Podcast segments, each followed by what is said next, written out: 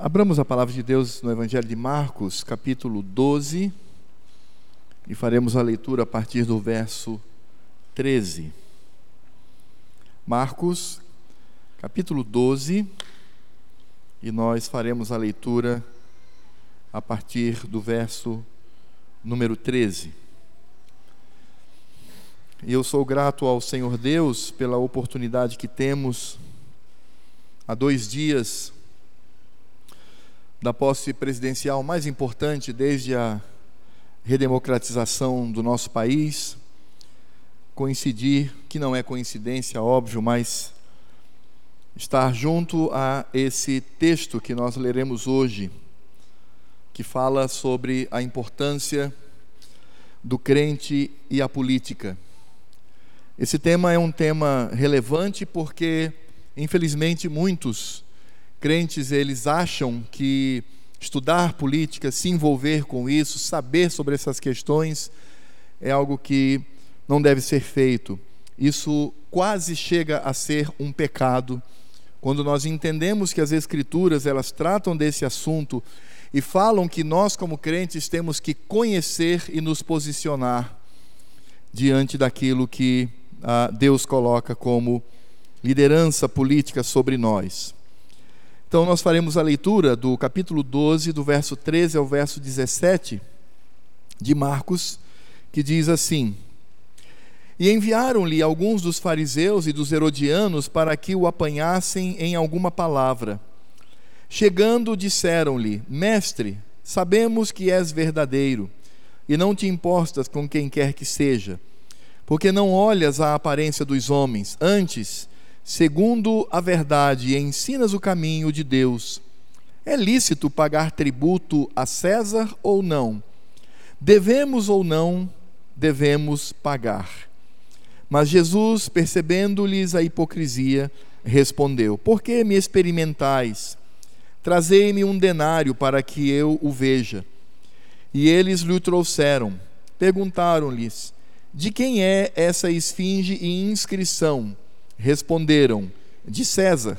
Disse-lhes então Jesus: Dai a César o que é de César e a Deus o que é de Deus. E muito se admiraram dele.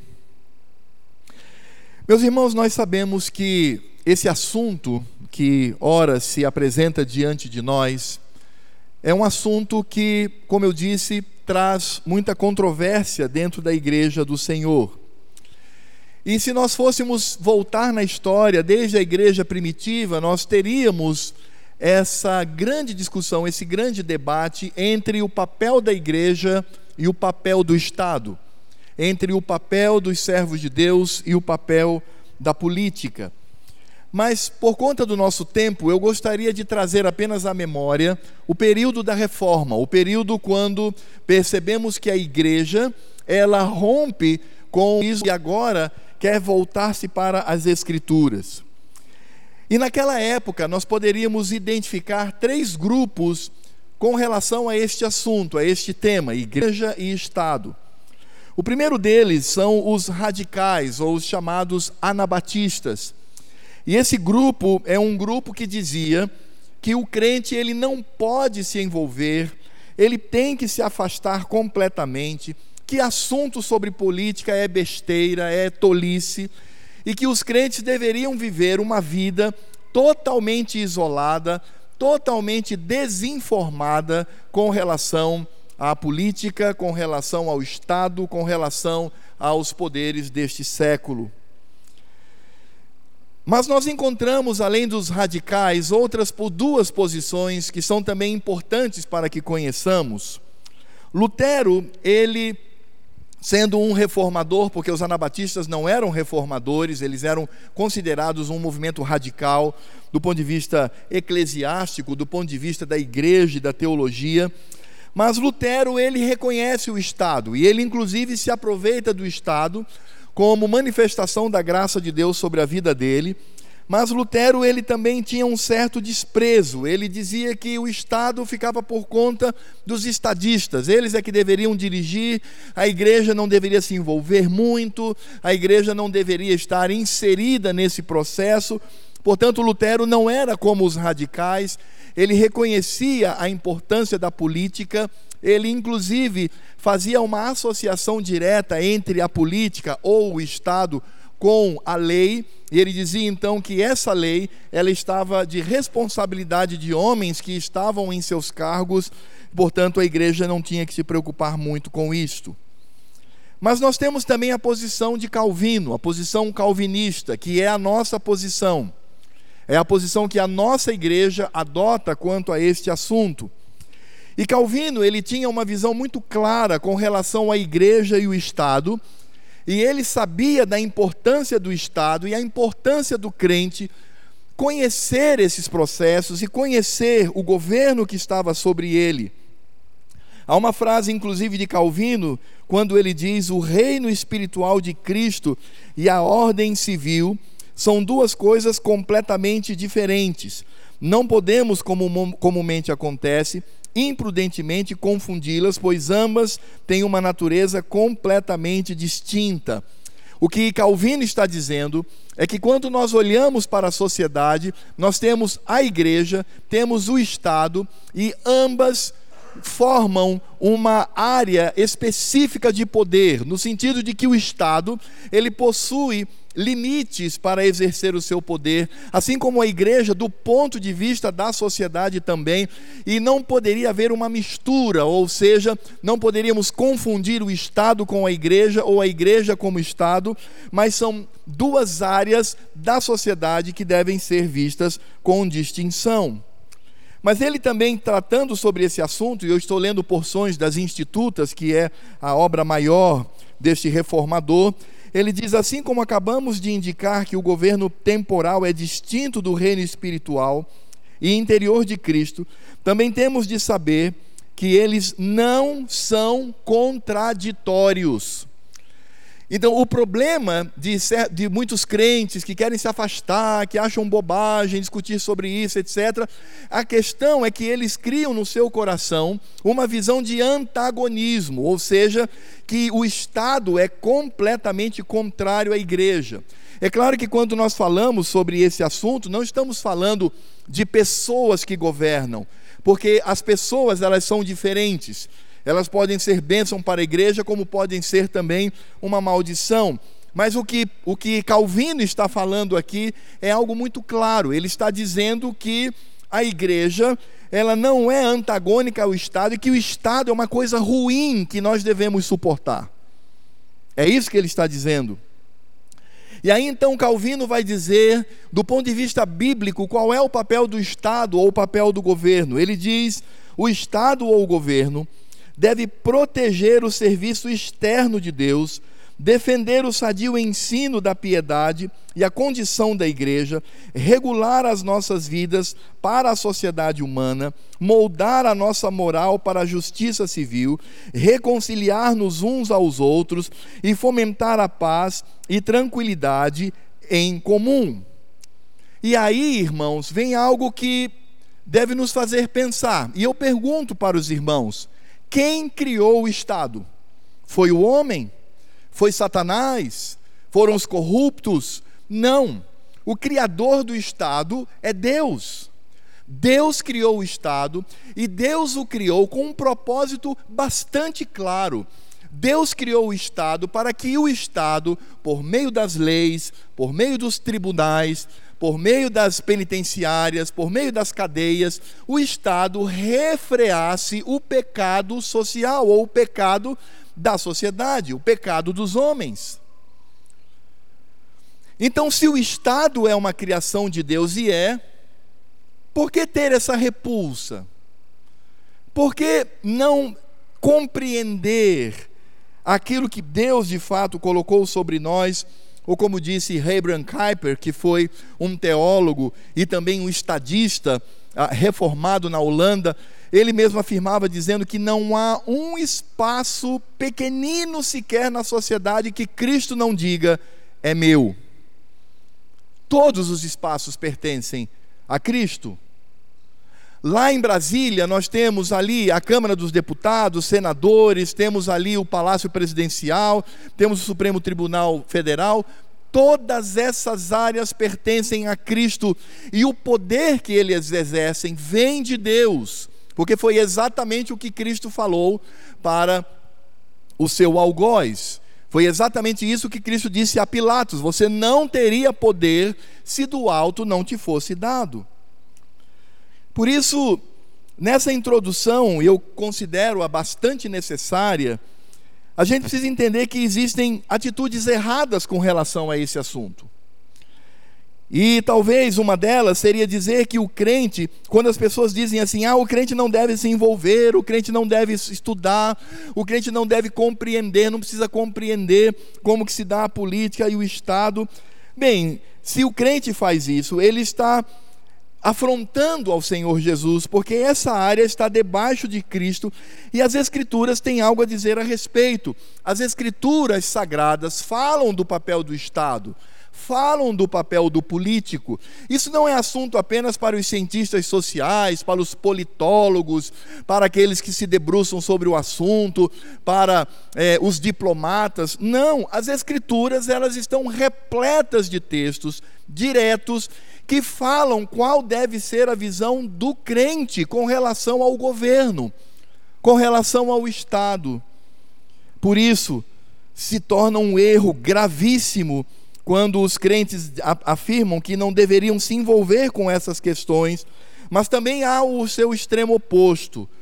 E há sim um pecado muito grande quando o crente ele deposita a sua esperança no Estado, quando ele transforma o Estado numa divindade, quando para ele tudo na sua vida vem do Estado, e isso é uma atitude idólatra. Ao contrário do primeiro, que diz que não, não podemos envolver, etc. e tal, esse segundo, ele está simplesmente substituindo o Senhor Deus pelo Estado, pelo governo, e as pessoas então ficam como que dependentes disto. E de fato, irmãos, nós inclusive vivemos num estado, que é o estado de Roraima, onde isso é grave, isso é problemático.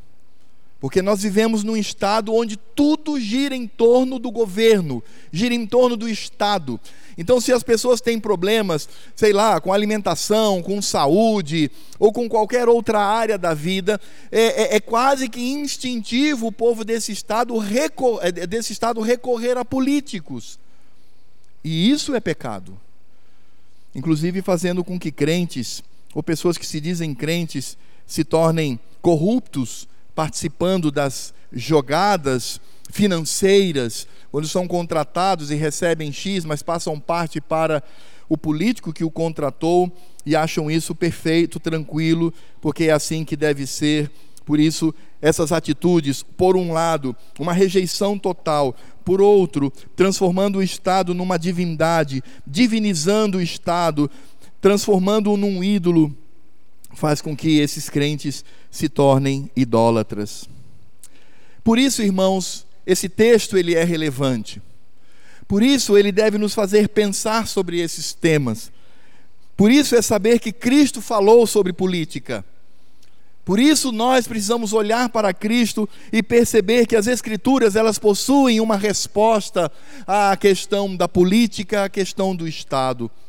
O problema é que quando crentes eles se afastam disso ou querem se transformar em servos do Estado, no sentido de que esse Estado se torna uma divindade, essas pessoas começam a ser laçadas, começam a ser cooptadas, consegue, começam a ser é, sequestradas pelas várias ideologias políticas que nós temos, que são carnais, são humanas, são pecadoras.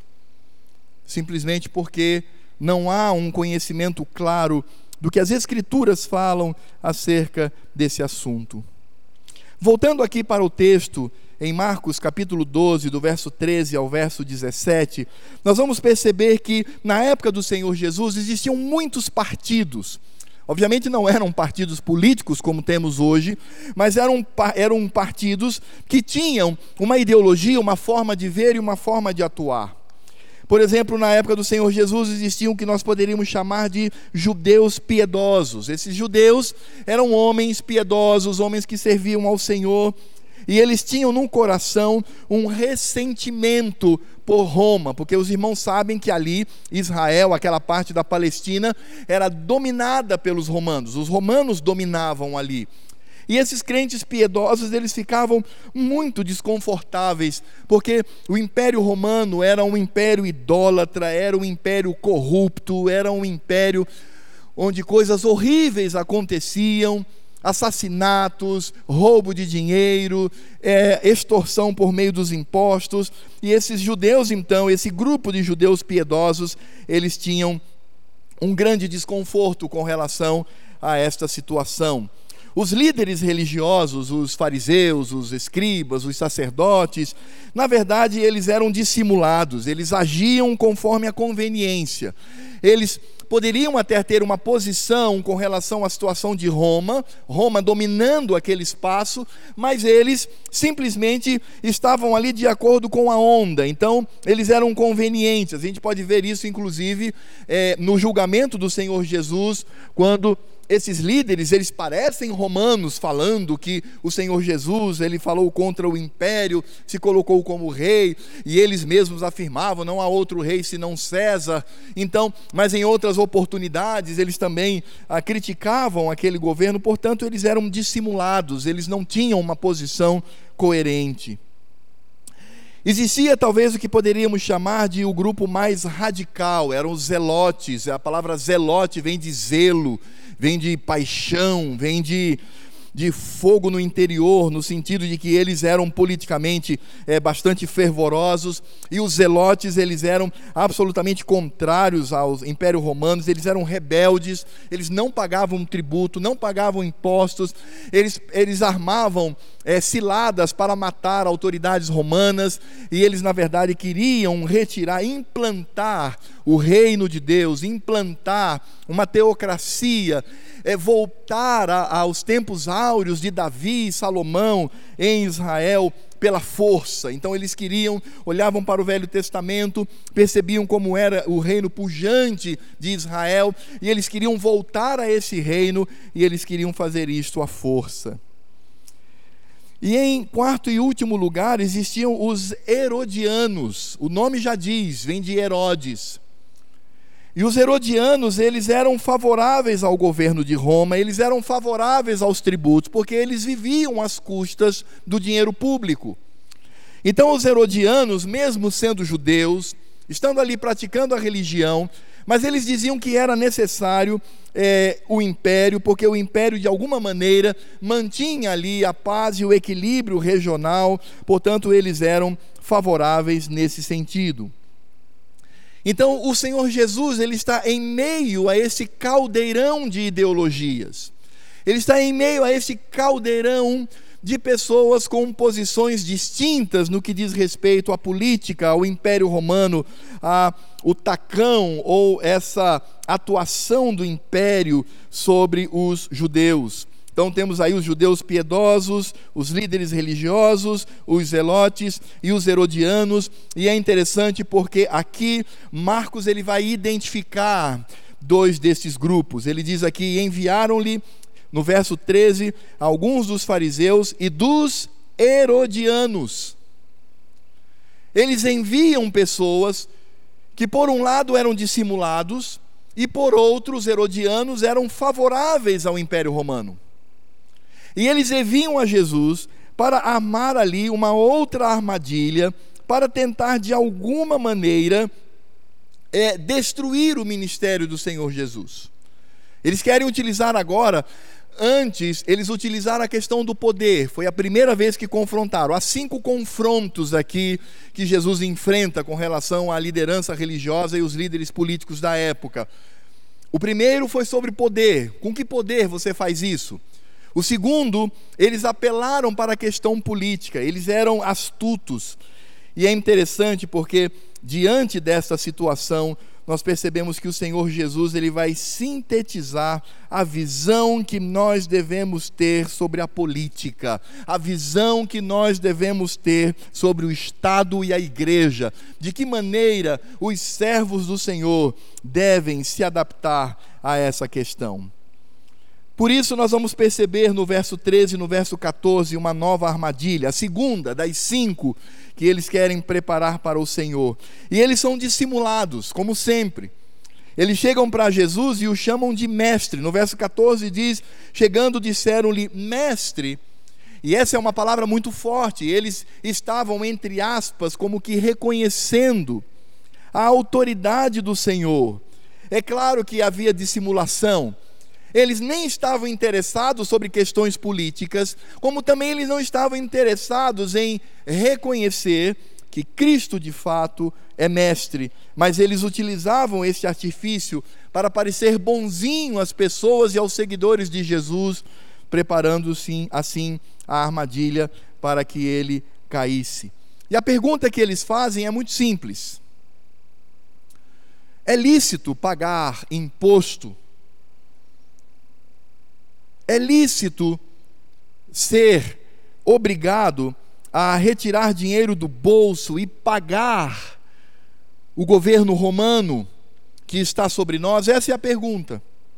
A pergunta é muito clara, é muito direta. É lícito pagar tributo a César ou não? Devemos ou não pagar? Irmãos, eu fico pensando qual seria a resposta de muitos crentes nessa época? Eu creio que se fosse aquele crente que não, não temos que nos envolver, isso aí, disseram, não, esse assunto, não, eu não me envolvo, a minha questão é a igreja, é o reino de Deus, eu não me envolvo nessa é política, é coisa, da, é, é, é coisa pecaminosa, é coisa da terra, não quero me envolver nisso. O Senhor Jesus poderia ter respondido dessa forma. Como o Senhor Jesus poderia ter respondido: não, de fato, o Império Romano é uma bênção sobre nós. Muitas seriam as respostas, mas aqueles que prepararam a armadilha, a armadilha para Jesus sabiam que ali existia, a princípio, uma situação muito complicada. Se não vejamos, se Jesus respondesse sim, é lícito pagar tributo a César, certamente o povo que estava seguindo a Jesus ficaria decepcionado porque lembram, eram judeus piedosos. E eles tinham dificuldades com o império, eles tinham dificuldades com o governo, eles tinham dificuldades com os políticos da época, por assim dizer. E se Jesus dissesse sim, é lícito pagar, certamente criaria ali uma grande decepção e muitos abandonariam ao Senhor Jesus, porque eles diriam: Ah, eu não sabia que Jesus apoia o Império Romano, ele está como os herodianos, apoiando esse governo corrupto que está sobre nós, portanto, ele poderia perder ali muitos dos seus seguidores. Se Jesus respondesse não, se ele dissesse não, não devemos pagar tributo a César, Jesus estava cometendo um crime público porque os herodianos estavam lá. E vale ressaltar, meus irmãos, que os judeus foram covardes, mentirosos, fraudulentos. Porque, mesmo diante da resposta do Senhor Jesus que nós encontramos aqui, eles mentiram para acusar o Senhor Jesus. Porque lá em Lucas capítulo 23, do verso 1 ao verso 2, falando sobre a denúncia contra o Senhor às autoridades romanas, diz: Levantando-se toda a assembleia, levaram Jesus a Pilatos, preste atenção nisso, e ali passaram a acusá-lo, dizendo: Encontramos este homem pervertendo a nossa nação, vedando pagar tributo a César e afirmando ser ele o ungido, o rei. Portanto, Jesus aqui, voltando para Marcos capítulo 12, ele está naquilo que a gíria, me permito usar a expressão, a gíria fala de sinuca de bico. Ele está numa situação que, se responder sim, problema. Se responder não, problema. Apesar de que, mesmo tendo trazido a resposta divina para essa questão, ainda mentiram contra ele. Mas, meus irmãos, nós vamos perceber a atitude de Cristo. O Senhor Jesus não foge da pergunta, ele não se acovarda, ele não diz: Olha, não quero responder sobre isso, isso aí não é assunto meu, né? meu assunto é os céus e, e lá e tudo. Ele, ele não faz isso, mas ele responde. Porque as Escrituras têm uma resposta para também essa área da vida humana. Volto, voltando ao que Calvino dizia, não são incompatíveis enquanto Estado e igreja são diferentes e devem estar separados, mas não são incompatíveis. O Senhor Jesus tem uma resposta para isto. E é interessante porque antes de dar a resposta, o Senhor Jesus os acusa de um pecado que está lá em Deuteronômio, capítulo 6, verso 16. Em Deuteronômio 6,16 diz: Não tentarás a Javé teu Deus, não tentará o Senhor teu Deus. E o que acontece é que o Senhor Jesus mostra que eles estavam pecando contra ele, tentando com aquela pergunta, porque no verso 15, mas Jesus percebendo-lhes a hipocrisia, respondeu: Por que me experimentais? Por que me tentais? Por que vocês fazem isso comigo? Porque isso é pecado. E aqueles homens de fato estavam pecando contra o Senhor Deus, porque Deus estava diante deles. E eles não tinham o direito de fazê-lo, tentando destruir o ministério do Deus encarnado entre nós. E as Escrituras nos dizem então que quando Jesus aponta o pecado deles, vocês estão pecando contra mim, pecando contra Deus, ele diz: Eu quero um denário. E denário era uma moeda de prata onde trazia a esfinge ou a figura de César, possivelmente de César Augusto ou de Tibério, que era filho de César Augusto, mas todo todo o denário, ele trazia então essa esfinge do imperador romano e o denário, só para que os irmãos tenham ideia, era o preço de um dia de trabalho. Se você fosse contratado, sei lá, tipo 5 da manhã, e fosse até às seis da tarde trabalhando, você recebia um denário. Era o salário mínimo, vamos dizer assim, equivalente a um dia de trabalho. E também Olha só que coisa interessante para entender o contexto do que Jesus está fazendo aqui, como o Senhor Jesus, ele é de fato Deus e como ele tem a resposta perfeita para todas as questões. O denário era a única moeda aceitável para pagamento de impostos. Existiam muitas outras moedas que circulavam na época do Senhor, mas apenas o denário era aceito como moeda para o pagamento de tributo. E possivelmente o Senhor aqui, ele toma aquele denário, ele levanta o denário, supostamente falando, e ele grita: De quem é essa imagem aqui? Existia ali o perfil do rosto de César. Ele dizia: De quem é essa imagem? E aí, meus irmãos, todos responderam: É a imagem de César. E há, irmãos, aí a sabedoria do alto da resposta do Senhor Jesus. E a resposta do Senhor Jesus, ela se divide em duas partes. A primeira parte é quando ele diz: Dai a César o que é de César. E por que o Senhor Jesus disse isto? Porque talvez não saibamos no contexto político da época, mas você sabia que todo denário por trazer a imagem de César, era legalmente propriedade do imperador, que aquela moeda não era propriedade das pessoas, elas poderiam utilizar, mas aquela moeda era oficialmente propriedade de César, a ele pertencia, então era algo dele, do imperador, que ele cedia para as sociedades, para que as sociedades pudessem comprar, vender, fazer comércio, etc. Mas todos sabiam por lei que aquela moeda era propriedade de César, possivelmente Augustus ou Tibério, um dos dois, pertencia a ele. A moeda não pertencia ao povo, era um empréstimo do imperador para que utilizassem.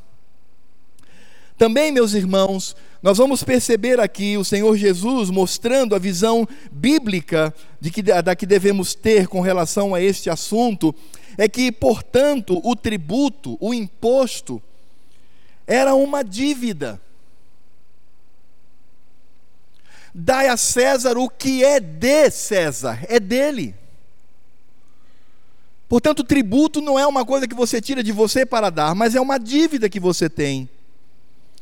E é claro que nesse sentido, nós vamos compreender a chamada Pax Romani. Pax Romani é paz romana.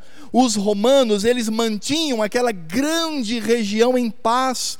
Eles lutavam contra bandoleiros, contra, é, é, contra é, assaltantes, contra arruaceiros. O império tinha uma política muito firme contra isso, porque o império não queria que surgissem naquela grande região do império é, pontos de revolta. Então eles mantinham, eles tinham muitos soldados circulando por todo o império, e isso fazia com que as pessoas viajassem mais ou menos tranquilas, e isso era uma dádiva do império.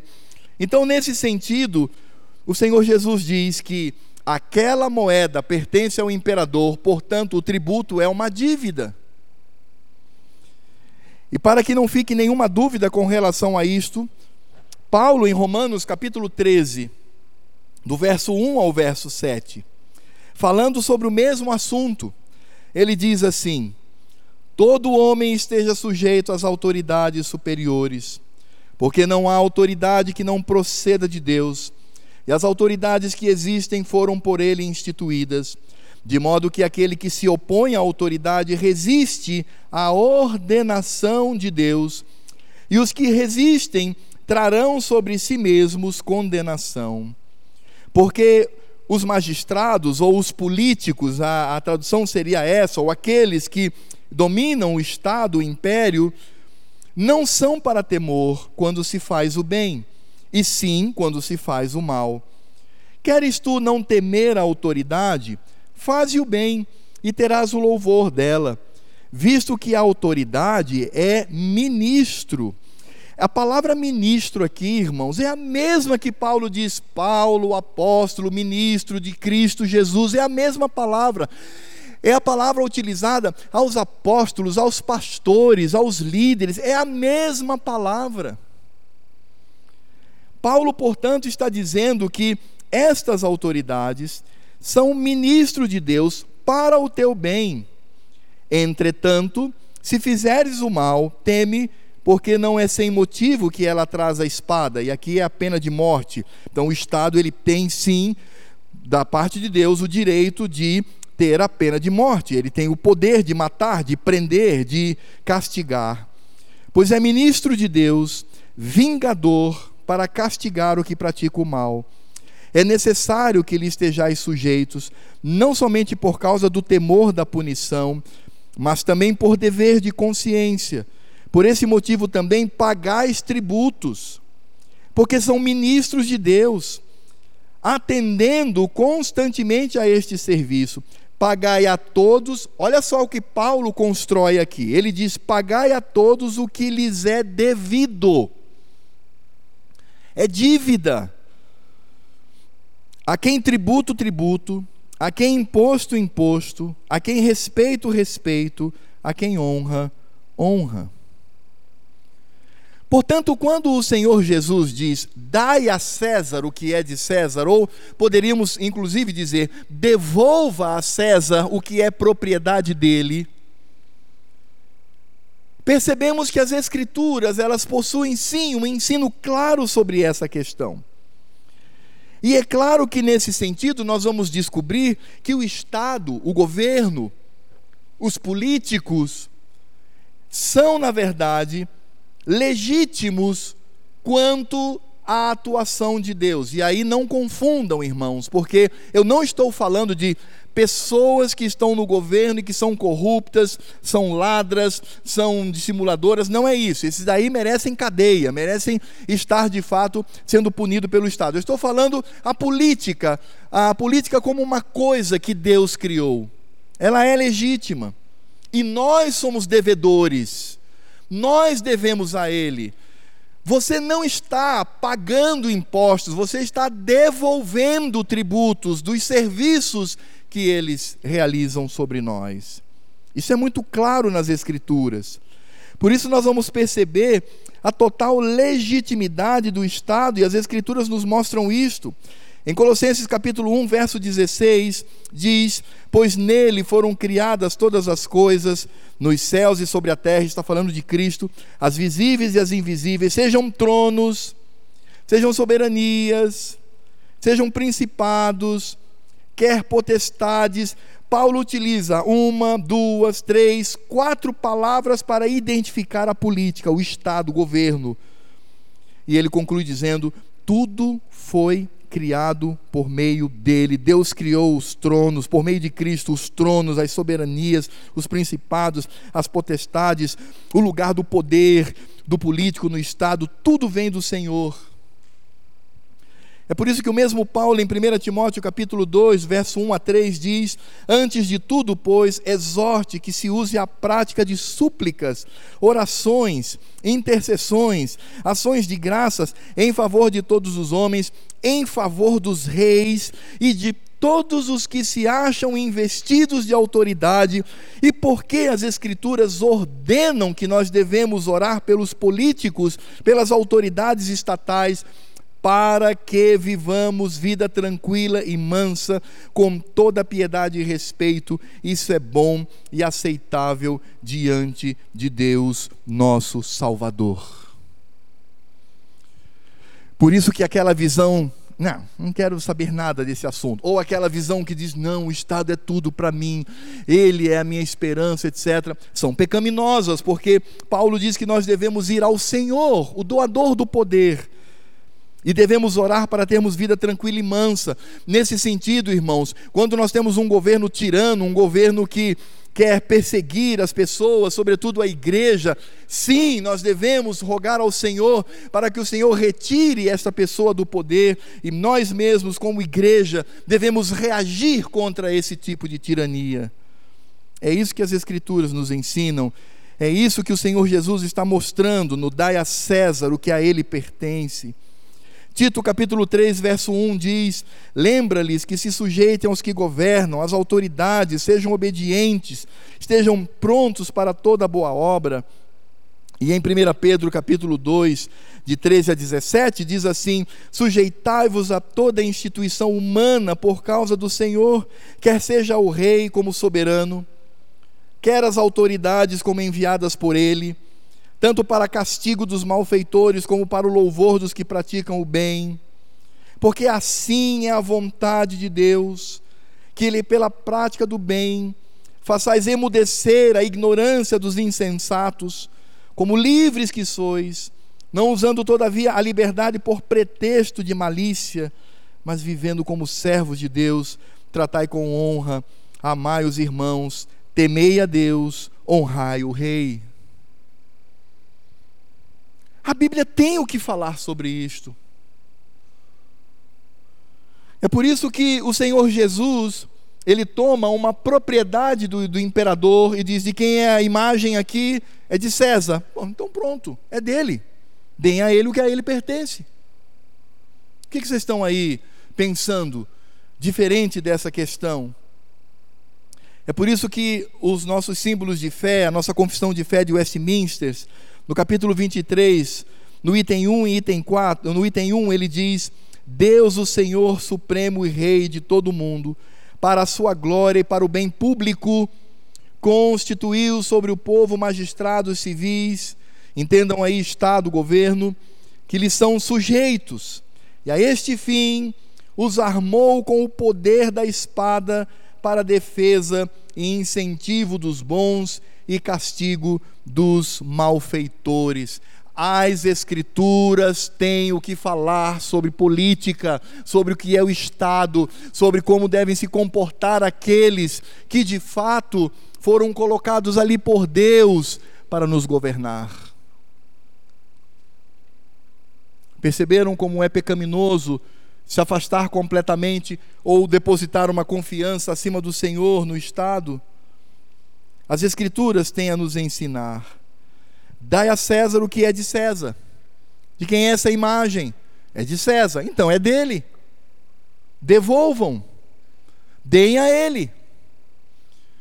É dessa forma que Deus instaurou. E vejam que o Império Romano, os irmãos conhecem a história, sabe como eles viviam. Os judeus piedosos tinham sim uma certa razão de estar desconfortável, e eles oravam muito para que o Senhor Deus pudesse retirar aquele governo de sobre os seus ombros, e a oração é legítima.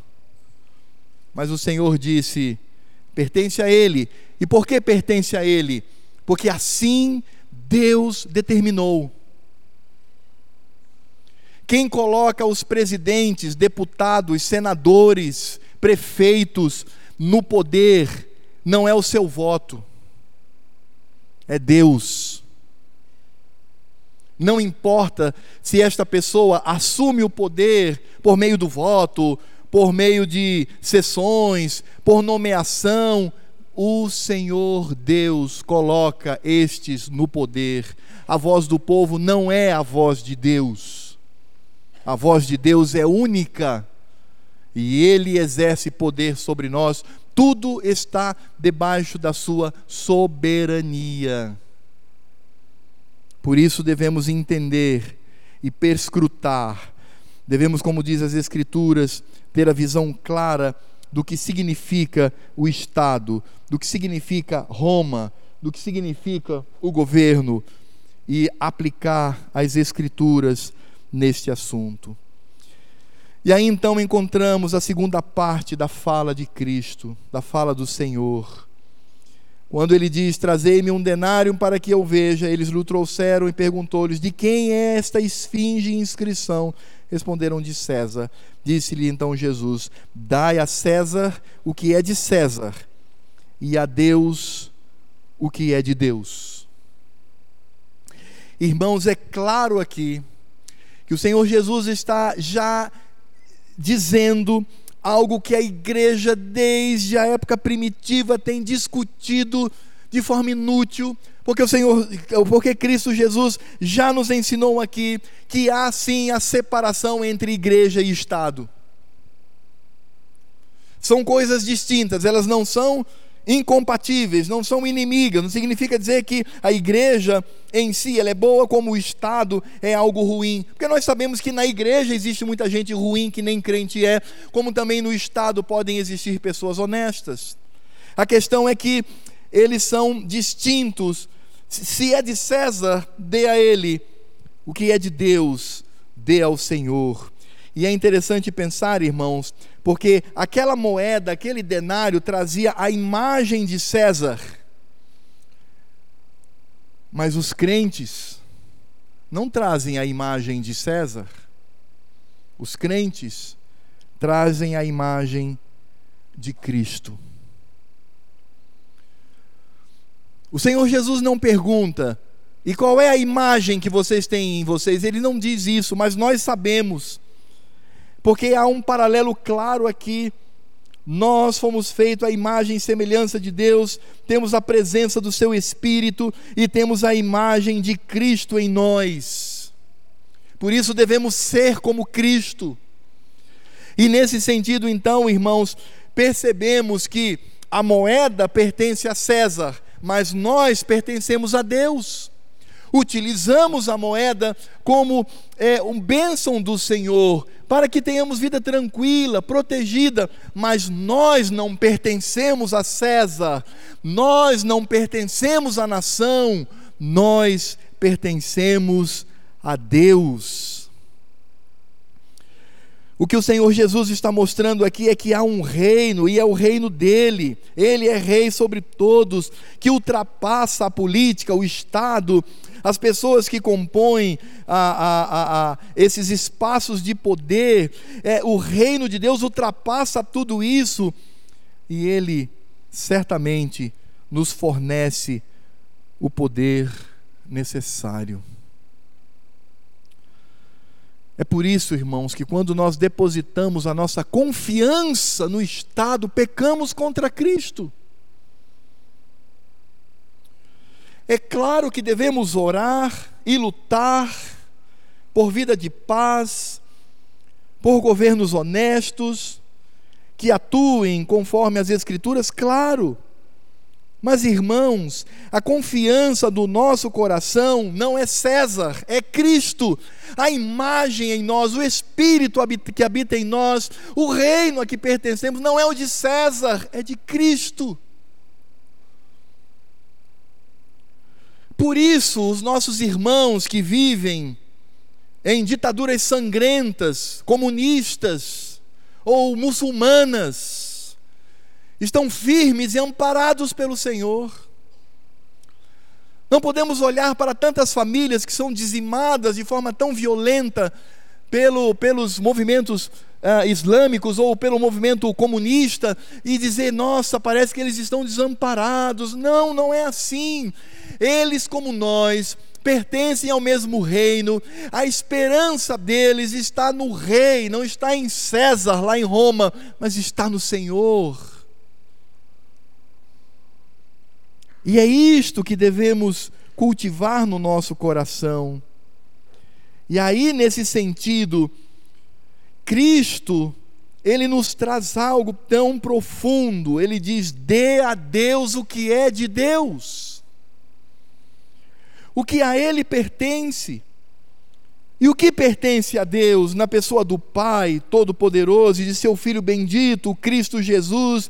A Ele pertence toda a glória, a Ele pertence toda a honra, a Ele pertence toda a adoração, a Ele pertence toda a obediência, a Ele pertence toda a confiança, a Ele pertence toda a devoção. É nos dar a moeda o denário que tem a imagem de César é de César, toma César, é teu, é propriedade tua.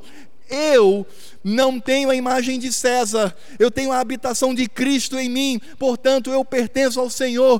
Toma, Senhor, é teu, eu pertenço a Ti, quero viver para Ti, quero ter uma vida nesse mundo a partir das Escrituras, viver unicamente para a tua glória, meu Senhor. Porque somente o reino de Cristo é eterno, e é lá que está a nossa esperança. Porque se nós não pensarmos assim, nós teremos dificuldades quando recebemos notícias de irmãos que são chacinados, assassinados brutalmente por causa da sua fé. Se nós vivemos esta paz, é porque não apenas oramos por ela, mas também de alguma forma contribuímos e lutamos por ela. Mas nós sabemos que para além disto existe o reino de Cristo. É por isso que os meus irmãozinhos, os nossos irmãozinhos que sofrem, que padecem numa pressão de um império, de um governo corrupto, de um governo desumano, de um governo totalitário que tenta esmagar, não esmaga, porque aqueles são de Cristo. E eles dão a Cristo o que é de Cristo dão a Deus o que é de Deus.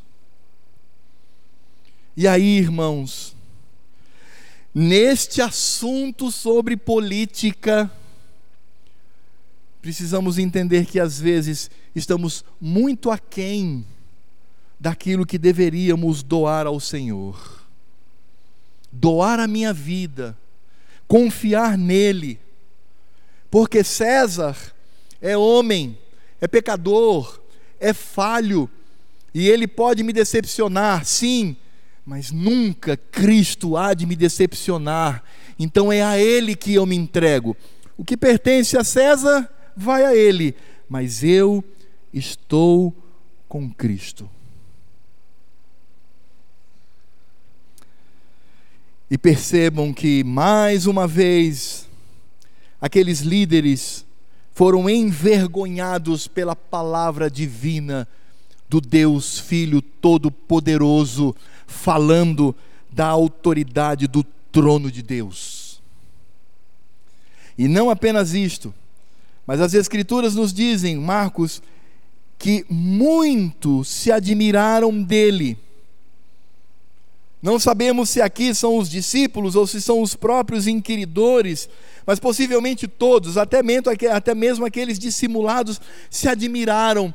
E aqueles dissimulados deveriam, deveriam, dizer, deveriam dizer no seu coração: rapaz, não tem jeito de pegar esse homem.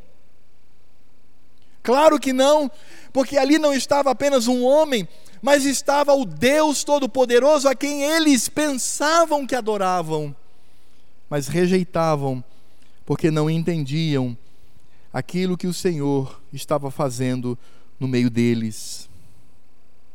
Por isso, amados, a frase do Senhor Jesus, dai a César o que é de César e a Deus o que é de Deus, é mais profunda do que imaginamos e deve nos mover e deve nos incentivar a sabermos o que as Escrituras nos ensinam e também por meio delas os nossos símbolos de fé e os nossos pais do passado têm a nos ensinar sobre esse tema tão importante e a maneira como devemos viver. E quais seriam as aplicações, meus amados irmãos, sobre esse tema tão delicado, mas também tão necessário? A primeira aplicação que eu gostaria de trazer aos irmãos é, querido, não transforme o Estado numa divindade. Não confie sua vida no Estado.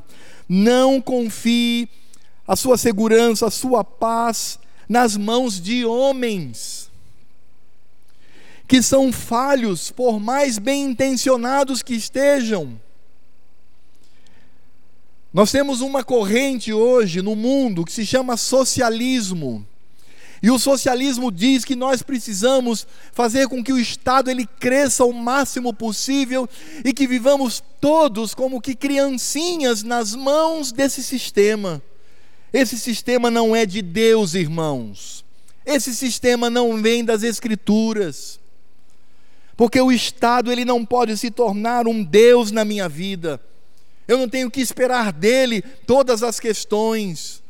Nós brasileiros, infelizmente, estamos muito mal acostumados e achamos que saúde, educação, habitação, comida, tudo o Estado tem que dar. Está aí o resultado.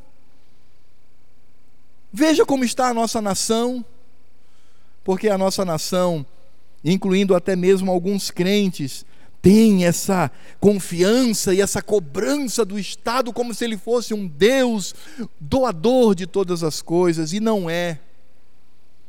Segundo as Escrituras, Deus instituiu o Estado apenas para combater o crime. Foi somente por isto. O que vem além disso é criação humana. Mas por outro lado, irmãos, também encontramos aqueles grupos que desprezam o Estado, e isso é pecado de rebeldia. Existe um movimento de direita, né? Falei do socialismo, o socialismo é de esquerda, agora vamos falar da direita também. A direita tem um movimento que poderíamos chamar de extrema direita, que é totalmente pecaminoso, é o chamado libertarianismo, é chamado anarcocapitalismo. O que, que esse povo diz? Não tem que existir Estado, Estado zero, temos que acabar com tudo e a sociedade deve viver por si só através dos indivíduos. Isso também é pecado de rebeldia, porque o Estado não foi criado por homens, o Estado foi criado pelo Senhor Deus. Ele instituiu este ministro este servo, para que tenhamos vida tranquila, vida de paz, para que os maus sejam castigados e os bons sejam reconhecidos na sua bondade. Por isso a gente percebe que a esquerda, com o seu socialismo, peca diante do Senhor, a direita, com o seu anarcocapitalismo, peca contra o Senhor. Nós precisamos, irmãos, entender que as escrituras, elas trazem sim aquilo que deve ser a política, o Estado, o tamanho dele, a sua atuação, o que ele deve fazer e o que ele não deve fazer. É por isso que, ainda aplicando a mensagem, embora já tenha falado sobre isto, esse desinteresse de alguns crentes pelo Estado, pela política, sabe? Esse apolitismo. Eu sou apolítico. Eu, isso é pecado, irmãos, porque é uma área que as Escrituras tratam e que nós devemos estudar tanto quanto outras áreas. Nós precisamos dar resposta nessa área às pessoas. Porque senão os pecadores vão tomar conta de tudo e nós vamos ficar acuados porque achamos que somos apolíticos, porque não é uma área que eu devo estar aprendendo, estudando. É um equívoco, é um erro. O crente não é apolítico, mas o crente entende que a política também é uma das muitas áreas que Deus criou e que precisa ser vista por meio das Escrituras. Por isso, irmãos, é urgente que os pais, sobretudo os homens, você homem, você que é pai de família, você esteja ensinando sua família, seus filhos sobre política, de acordo com as Escrituras. Fortaleça seus filhos, para que entendam o que significa dar a César o que é de César e a Deus o que é de Deus. Não seja negligente, meu irmão. Não seja negligente, pai de família mas instrua a sua família mediante as Escrituras. Há excelentes livros que tratam sobre este assunto. Vá ler, deixar um pouco da preguiça, não é? Vá ler, vá se inteirar, ensine, fortaleça seus filhos para que eles tenham uma visão de mundo conforme as Escrituras, incluindo a política. Como isso é necessário e eu entendo que a responsabilidade pastoral dos homens recai sobre essa questão também. Não podemos negligenciar, mas temos que compreender e levar os nossos filhos a este assunto, porque o reino de Cristo, preste atenção nisso, meu irmão, meu querido irmão, minha querida irmã, o reino de Cristo não é político mas ele possui implicações políticas. O reino de Deus não se resume à política, mas a política está inserido naquilo que o Senhor Deus nos tem dado como dádiva da sua graça comum sobre nós. É por isso que o Senhor Deus usa isto também para julgar o seu povo. É por isso que ele faz isto. É por isso que nós percebemos e Deus tem utilizado, assim como Deus utilizou Judas na sua soberania, Deus tem utilizado isso para mostrar que Cristo virá e que nós viveremos sim uma situação difícil. A grande tribulação está sendo preparada nessa área para que Cristo venha. E precisamos entender isto, compreender essas questões. Porque, irmãos, Todas as áreas pertencem a Cristo, irmãos. Pense nisso. Todas as áreas pertencem a Cristo. A cadeira do presidente da República, a cadeira do presidente do Senado, do, do, dos deputados federais, a cadeira da presidência do Supremo Tribunal Federal pertence a Cristo. E Ele delega essas pessoas para estarem sobre nós. Há uma atitude, sim, a se fazer: orar, lutar e promover a paz entre nós por meio desta bênção que Deus colocou sobre nós, que muitas vezes se transforma em instrumento de seu juízo sobre o seu povo. E eu quero encerrar, irmãos, lendo o que a nossa confissão de fé de Westminster, no capítulo 23, no item 4, fala sobre esse assunto. E o nosso símbolo de fé diz o seguinte: é dever do povo orar pelos magistrados, ou seja, pelo governo, honrar as suas pessoas, pagar-lhes tributos e outros impostos, obedecer às suas ordens legais e sujeitar-se à sua autoridade. E tudo isto por amor da consciência. Incredulidade ou indiferença de religião não anula a justa e legal autoridade do magistrado, nem absolve o povo da obediência que lhe deve, obediência de que não estão isentos os eclesiásticos, ou seja, os líderes das igrejas. O Papa não tem nenhum poder ou jurisdição sobre os magistrados, ou seja, não podemos confundir igreja e Estado como uma coisa só, são distintos. E ele diz: dentro dos domínios deles ou sobre qualquer um do seu povo, e muito menos tem o poder de privá-los dos seus domínios ou vidas, por julgá-los hereges ou sob qualquer outro pretexto.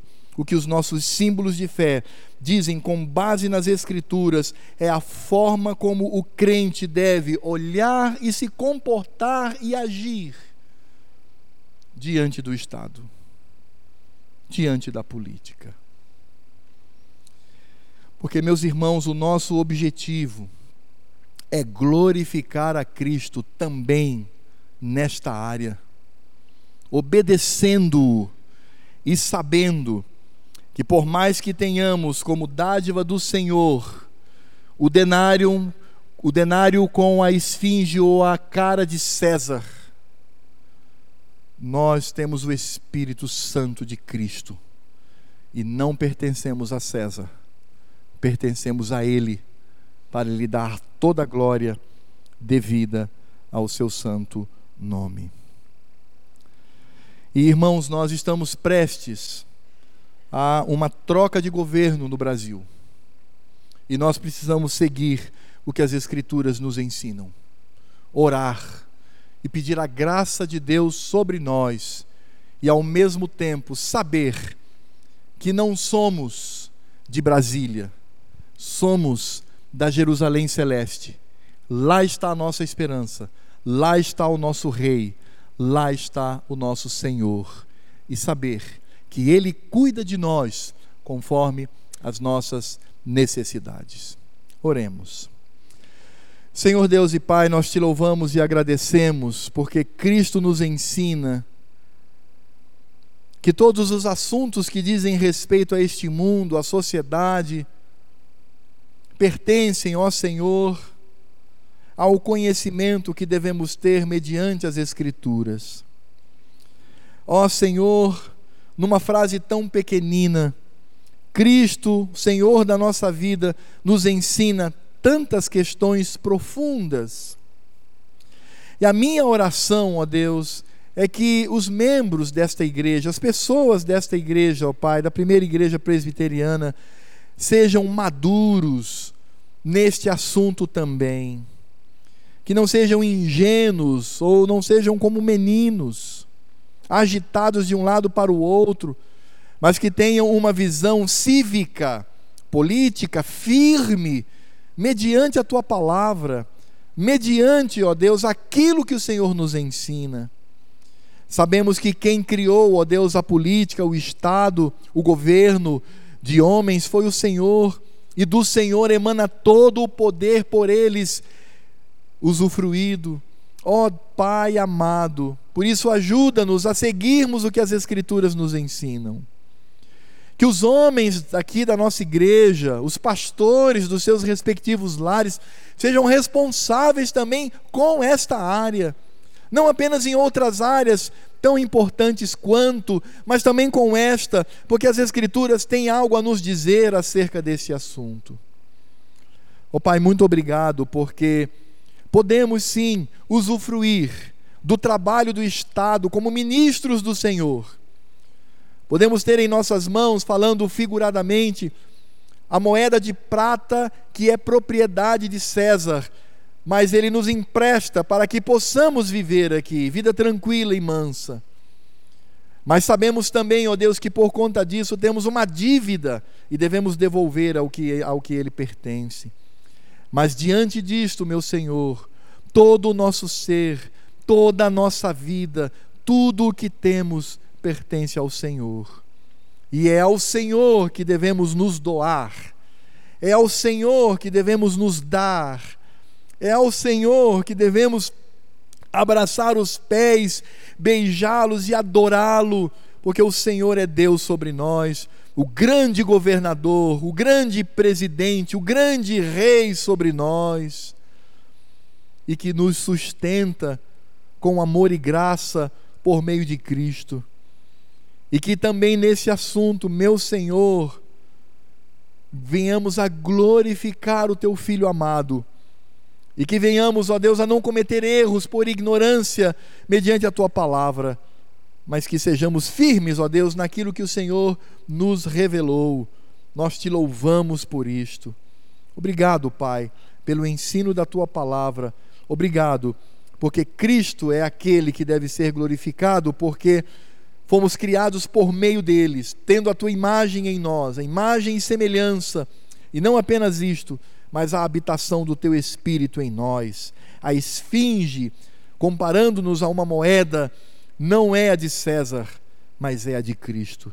E a ele devotamos toda a nossa vida, devotamos tudo que tenho, e a ele nos entregamos confiantes de que há de cuidar de nós com graça e misericórdia No final das contas, meu Senhor, não dependemos do novo governo que assume, mas dependemos do Senhor, que nos ama, que nos sustenta e que também colocou aquele que há de sentar na cadeira mais poderosa da nação, por quem nós oramos e pedimos por tua misericórdia.